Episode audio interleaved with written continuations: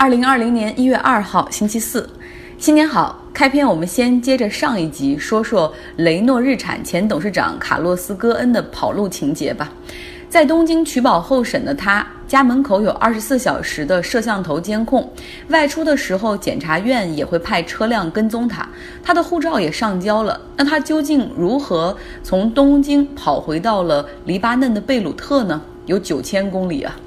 据黎巴嫩 MTV 电视台报道说，是戈恩的妻子一手策划了这场跑路。他们是以庆祝新年为由，在日本东京雇了一个乐队上门表演，而这个乐队里有前特种部队的人，特制了一个乐器箱子，非常大，就是设计好了哈，能够把身高一米六七的戈恩装进去，然后把他运出了公寓。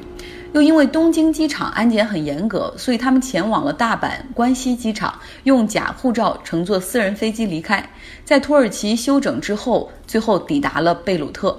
据报道说，这次逃亡的策划耗时两个月。面对这些报道，戈恩的妻子是全部否认。美国驻伊拉克的使馆在过去两天里遭遇了连续的愤怒人群的攻击，他们喊着 “Death to America”，美国去死。烧毁了美国大使馆区域内的接待室，并且试图把使馆的围墙拉倒。美国使馆内的工作人员躲在安全屋内，希望这一切尽快结束。但这种攻击整整持续了两天之后，美军用催泪瓦斯驱散了人群，而伊拉克政府也呼吁这种敌对的攻击需要尽快结束。现在基本上恢复平静了，但在过去两天里面。美国使馆的工作人员真的想起了1979年的伊朗，当时愤怒的人群冲入美国使馆，最终把美国外交人员扣留成人质超过400天。另外，还让他们想起了在2012年利比亚的班加西，美国使馆遭遇极端恐怖分子的袭击，持续的火力让驻守美国使馆的安保团队无力抵抗，最终极端分子将美国驻利比亚大使杀害。那从美国二零一三年发动伊拉克战争到现在，已经有十六年了，情况和局势一直处于可控的局面。那么这次为什么又会激起这样的敌意呢？这还要从上周五说起。上周五，位于 Kirkuk 的一个伊拉克军事基地遭遇了火箭弹的袭击，基地内有一名美军的 civilian contractor，可以翻译成雇佣兵被炸死。另外呢，还有几名美军士兵受伤。发射火箭弹的是一个伊拉克的武装。在美国推翻萨达姆政权之后，伊拉克军队系统当时是彻底瓦解，所有大量的军事设备就流入了各地方的部族，后来就变成了各地方的武装力量。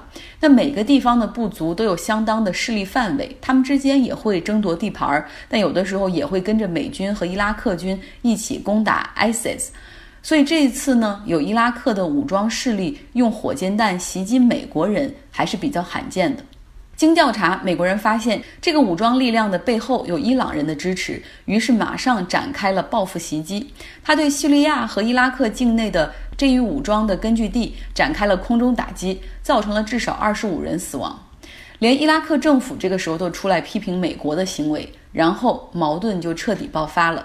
有数千人冲向了在巴格达的美国使馆，不过这中间还有一个小背景，不得不说，就是伊拉克政府在过去两个月来一直饱受百姓抗议之苦，百姓走上街头要求改革经济、杜绝腐败、稳定社会治安等等，所以这个时候对于伊拉克政府来说，批评美国也是一个比较好转移矛盾的办法。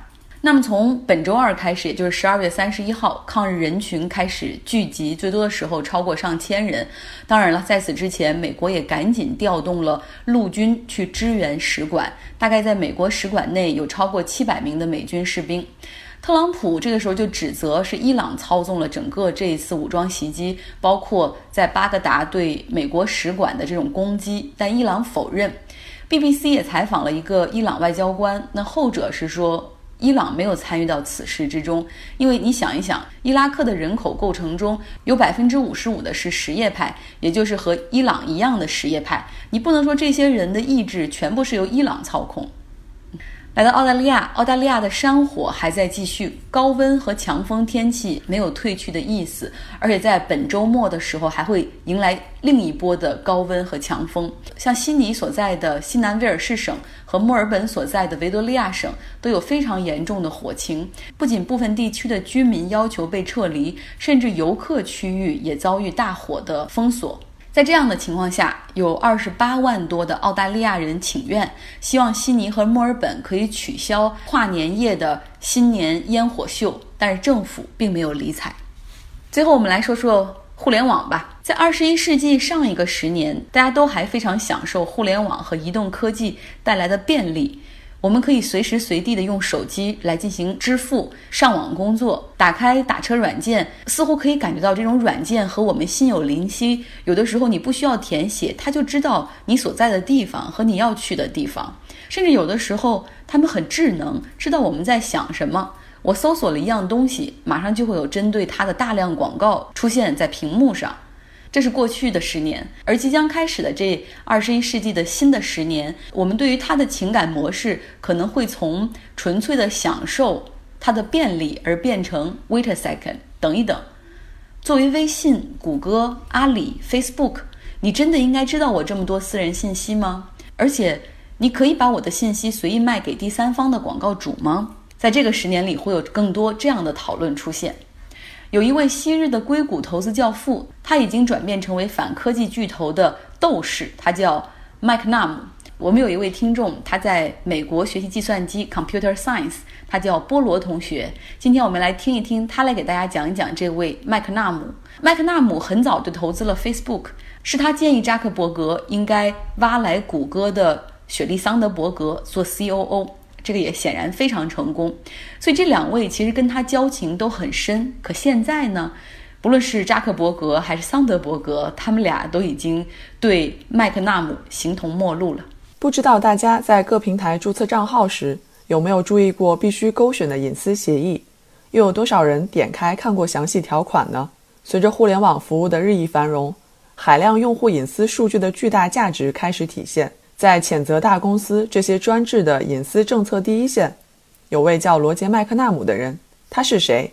他为此做了些什么？近期，《纽约客》刊登了一篇来自布莱恩·巴特的报道，《Big Tech's Big Defector》，直译过来就是“科技巨头的背叛者”。罗杰·麦克纳姆的职业生涯始于1982年，彼时26岁的他是投资公司 T. r o Price 的分析师。那时，个人计算机革命才刚刚开始。他投资了 Electronic Arts，也就是 E.A. 知名的视频游戏制造商和 CBS 等公司。1991年，他投资了网景和亚马逊。几年后，他又与他人共同创立了银湖资本。现在，银湖资本每年创造2300亿美金的收入。在2000年初期，麦克纳姆帮助创建了高地风险投资。这家公司在 Facebook 上市之前，于2009年和2010年。投资了两亿一千万美金。麦克纳姆一直将科技行业视为创新和盈利问题解决的试验田，也因此获得了巨大的财富。那他的想法是什么时候开始动摇的？他又为何被称为背叛者呢？早在二零一二年，Uber 向他寻求投资时，他开始感到不安，认为硅谷变了。他最近说，这些人都想成为垄断者，他们都想成为亿万富翁。麦克纳姆也曾坚信 Facebook 与众不同。然而，在2016年2月，他注意到 Facebook 信息流中的帖子佯装支持伯尼·桑德斯，实际上对他进行抨击。同年春天，社交媒体上充斥着英国脱欧运动的抨击，似乎进一步证明了 Facebook 被利用在选民之间制造分裂。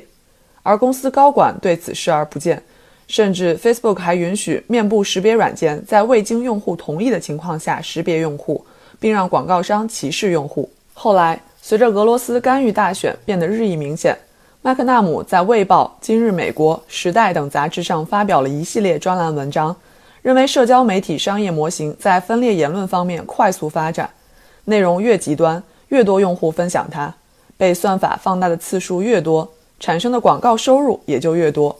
随后，麦克纳姆对诊断问题的热情很快发展成设计解决方案的使命。他认为。零星的监管永远不会触及问题的根本，那就是挖掘用户的私人数据以获取利润。那如何为这些资料背后的个体争取控制权呢？最受欢迎的答案之一是，应该使用反托拉斯法来夺取 Big Tech 的权利。伊丽莎白·沃伦与麦克纳姆会面，并称他为技术改革的最清晰的声音之一。拆分技术巨头已成为他竞选内容的核心部分。伯尼·桑德斯则承诺，如果当选，将推动反托拉斯问题。拜登也表示，他将对此进行调查。不知道大家还记不记得，百度的李彦宏曾经在公开场合说过，用户愿意牺牲一定的隐私，用他们的数据换取免费的服务。真的是这样吗？也许未来我们会越来越介意。想一想，也许互联网公司不知道我们的长相、年龄、姓名，但他知道我们的活动范围、家和公司的位置，通常几点出门到单位，几点下班回家，在哪个餐厅停留吃饭，在哪个加油站加油。因为很多软件都是允许后台依旧启动 GPS 跟踪。那么，当你吃完饭打开手机，很可能社交媒体上弹出的就是附近健身房的广告。甚至像谷歌的安卓系统，可能问题就更大。这个系统允许麦克风捕捉用户的对话，然后说是以此来提高用户体验。比如说，呃，我曾经跟同事在办公室里讨论，美国南部几个州禁止女性堕胎。结果呢，很快这个同事的安卓手机上浏览器打开或者看用手机看 YouTube 视频的时候，跳出的就是避孕药的广告。所以，当我解释完这些的时候，你就知道为什么从二零二零年开始的这个十年，互联网巨头不该无节制的自由生长了。来，继续听菠萝的报道。一九年三月，麦克纳姆受邀在司法部反托拉斯部做演讲，然后在接下来的几个月中，司法部和联邦贸易委员会以及各州立法机关和国会委员会宣布对 Facebook、谷歌、亚马逊和苹果进行反托拉斯调查。正在国会进行审议的一些数据隐私法案，从一九年一月一日生效的加州消费者隐私法案，以及欧洲最近颁布的通用数据保护条例中汲取了灵感。这些法律扩大了消费者对其数据的控制，并为他们提供了使公司承担责任的新法律工具。但许多隐私权倡导者，包括麦克纳姆，都认为这些法案存在严重缺陷。根据通用数据保护条例。公司必须要求用户选择加入，然后第三方才能处理其数据。但是用户一旦同意，他基本上又恢复像以前一样面临信息被滥用的问题。而且在原数据方面，规则相对宽松，即使通话内容受到保护，通话时间或所涉及的各方也可能不受保护。麦克纳姆认为，只有在全面的隐私权改革颁布后，反托拉斯行动才会生效，否则。简单的创建规模较小的公司，其行为与大公司现在的行为也没有什么不同。他说：“我想在一开始就防止这些数据进入系统。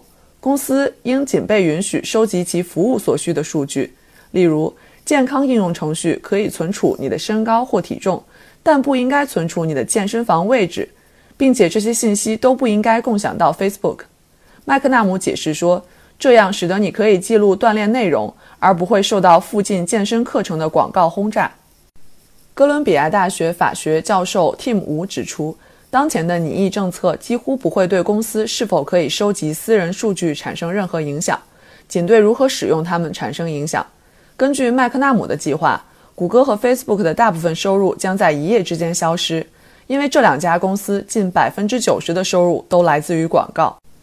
谷歌前伦理学家特里斯坦·哈里斯表示：“大多数人绝不会说医生或律师不应该获得有关我们的信息，而是他们必须依据我们的最大利益将其货币化。”哈里斯主张，与其颁布禁令，不如将与医生、律师或其他专业人员之间的信任扩大到包括互联网公司在内，并依法约束他们完全按照客户的福祉行事。麦克纳姆认为，这些大公司想成为政府。但不承担任何政府相关责任，他还在为此奔走，并试图找到可以成为解决方案的一部分的人。非常感谢部落同学。